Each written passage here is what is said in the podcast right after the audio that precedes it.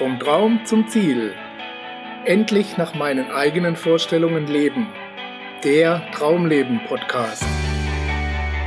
Was sind die Faktoren eines sogenannten Traumlebens und warum schaffen es einige Menschen, ihre Träume zu realisieren und andere nicht? Mein Name ist Gerd Ziegler und Sie hören eine Sendung von Wissen ist Macht TV.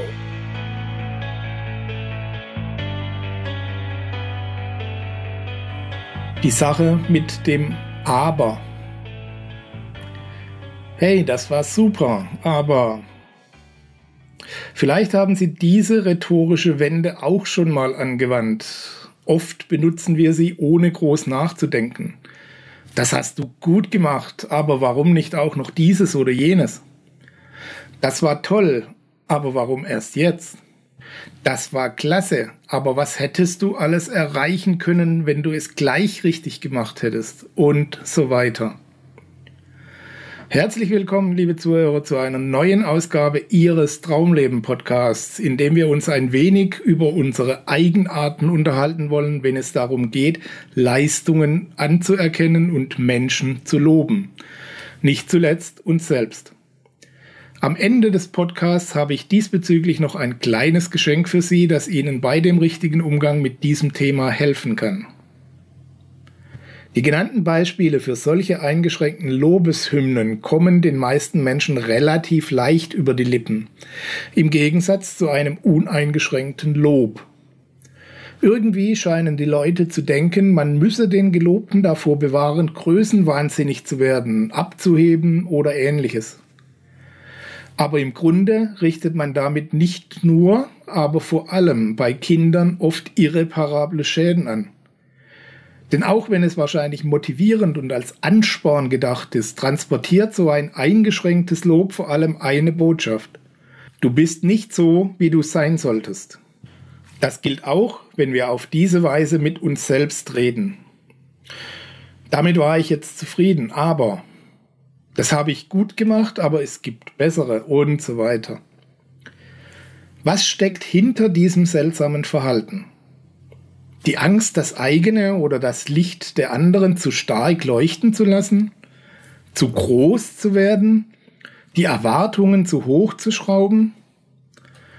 Ich meine, klar, im Sinne eines bodenständigen, nachhaltigen Wachstums ist es auf jeden Fall wichtig, auch die Dinge zu beachten, die noch verbesserungsfähig sind. Nobody is perfect und Verbesserungspotenzial gibt es immer. Es wäre grob fahrlässig, solche Sachen einfach auszublenden und die Bruchlandung wäre sehr unsanft, wenn man in Wolkenkuckucksheim leben würde. Damit hätte man nichts gewonnen. Aber alles zu seiner Zeit. Wenn es gilt, jemanden oder sich selbst für einen Erfolg zu würdigen oder eine Handlung anzuerkennen und wertzuschätzen, dann ist daneben kein Platz für nachgeschobene Kritik oder Hinweise, was man noch besser hätte machen können und sei die Einschränkung noch so berechtigt. Diese Einschränkung ist sonst nämlich alles, was beim anderen und auch bei uns selbst ankommt und hängen bleibt. Du warst toll, aber. Bei manchen Zeitgenossen ist das noch einfacher. Die fangen gleich mit dem Aber an und halten sich gar nicht erst lange mit der Anerkennung auf. Zu denen sagt man, ich habe dies oder jenes erreicht und alle fanden es gut und sie erwidern, aha.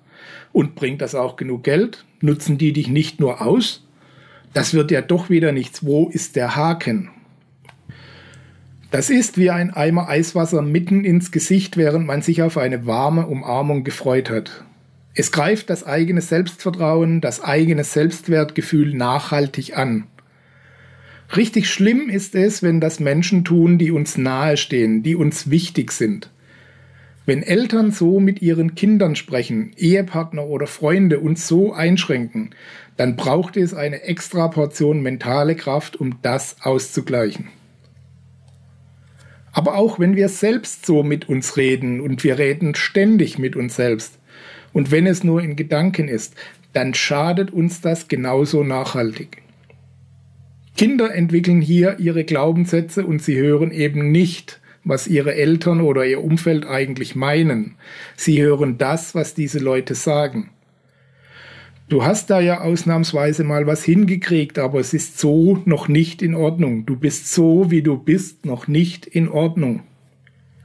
Das kann zu einem Selbstbild führen, das dem Erwachsenen später im Wege steht, weil er oder sie glaubt, nicht gut genug für irgendetwas zu sein. Achtung, ich spreche nicht davon, alles mit der rosaroten Brille zu betrachten und alles toll zu finden, was andere machen oder was die eigenen Kinder so fabrizieren. Ganz im Gegenteil. Nach Verbesserungen zu streben und sich weiterzuentwickeln erfordert auch einen ehrlichen Umgang mit den eigenen Schwächen und denen der Kinder und anderen. Keine Frage. Es geht nur darum, diese Prozesse nicht zu vermischen. Was spricht dagegen, sich zu regelmäßigen Terminen oder eben bei Bedarf hinzusetzen und mit den Kindern gemeinsam zu erarbeiten, wie sie sich noch besser entwickeln können und wie sie das erreichen können, was für alle Beteiligten erstrebenswert ist? Dasselbe kann man bei einem Termin mit sich selbst machen. Danach gilt es wohlwollend zu erkennen, was gut gelungen ist und ein ehrliches, uneingeschränktes Lob dafür als Feedback zu geben – und wenn es Korrekturen bedarf, kann man die natürlich genauso ansprechen. Achten Sie einfach auf die zeitliche Trennung. Wir alle brauchen Feedback von außen und von innen. Es hilft uns dabei, uns zu orientieren oder jedenfalls den meisten von uns. Nur wenige sind da mittlerweile unabhängig von äußeren Reflektoren. Wir suchen Anerkennung, Liebe und Zugehörigkeit und wir fürchten uns davor, ausgeschlossen zu sein.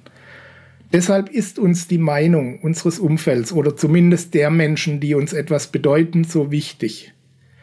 Und deshalb legen wir da manchmal bewusst oder unbewusst jedes Wort auf die Goldwaage.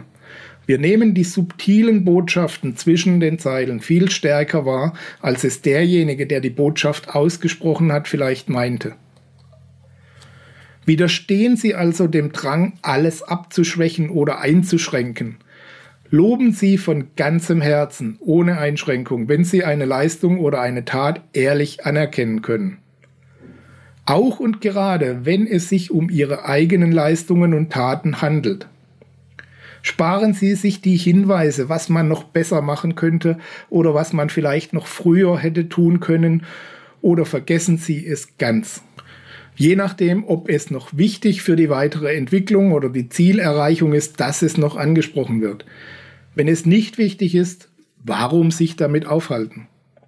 Wenn Sie es für wichtig erachten, dass auch Kritik geübt wird, dann zeitlich getrennt und in positiver Form.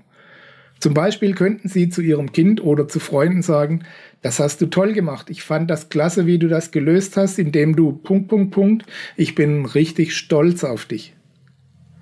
Wenn es jetzt noch Verbesserungspunkte gibt, kann man bei Gelegenheit immer noch sagen, Nachdem du das alles so super hinkriegst, lass uns doch mal gemeinsam nach Möglichkeiten suchen, was du damit alles erreichen kannst und was du dafür tun kannst. Merken Sie den Unterschied? Und den Zweck erfüllt diese Vorgehensweise ganz genauso.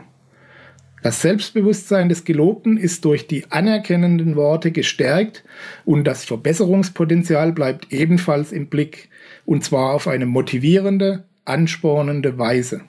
Wenn es ums eigene Kopfkino und die Selbstgespräche geht, gilt dasselbe. Feiern Sie Ihre Erfolge, wertschätzen Sie, was Ihnen alles gelungen ist. Wenn Sie möchten, führen Sie ein Erfolgstagebuch und schreiben Sie jeden Tag mindestens fünf Dinge auf, die Ihnen gut gelungen sind. Das muss nicht jedes Mal die Rettung der Welt sein, sondern einfach auch die kleinen Dinge, die Sie jeden Tag so schaffen. Ohne Abschwächung und Einschränkung. Beobachten Sie, wie diese Art der Gedankenhygiene Ihr Selbstbewusstsein steigen lässt. Legen Sie die Angst davor ab, Ihre Erwartungen zu hoch zu schrauben oder enttäuscht zu werden oder dass den anderen Ihr Lob zu Kopf steigt. Das wird nicht passieren, wenn das Lob berechtigt war und auch für den Gelobten nachvollziehbar ist. Also kein Lob des Lobes willen oder aus taktischen Gründen, sondern als aufrichtige Wertschätzung. Zugegeben, das gelingt auch mir nicht immer und es wird vermutlich auch Ihnen nicht immer zu 100% gelingen.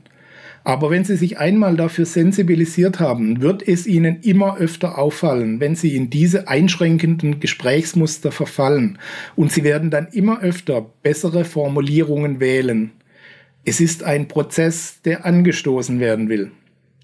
Gehen Sie es also an. Ich wünsche Ihnen viel Erfolg dabei und viel Freude bei der Beobachtung, was sich dadurch alles verändern wird. Als kleine Hilfe habe ich Ihnen diesen Beitrag, ein paar Formulierungshilfen und Gedankenstützen als PDF zum Download auf Wissen ist Macht TV hinterlegt. Sie finden den entsprechenden Download-Link, wenn Sie auf der Startseite nach unten scrollen und diese Ausgabe des Podcasts aufrufen. Wir haben den Link dort hinterlegt. Die Internetadresse nochmal wissen-ist-macht.tv. Wir hören uns wieder bei der nächsten Ausgabe Ihres Traumleben Podcasts. Bis dahin alles Gute, Ihr Gerd Ziegler.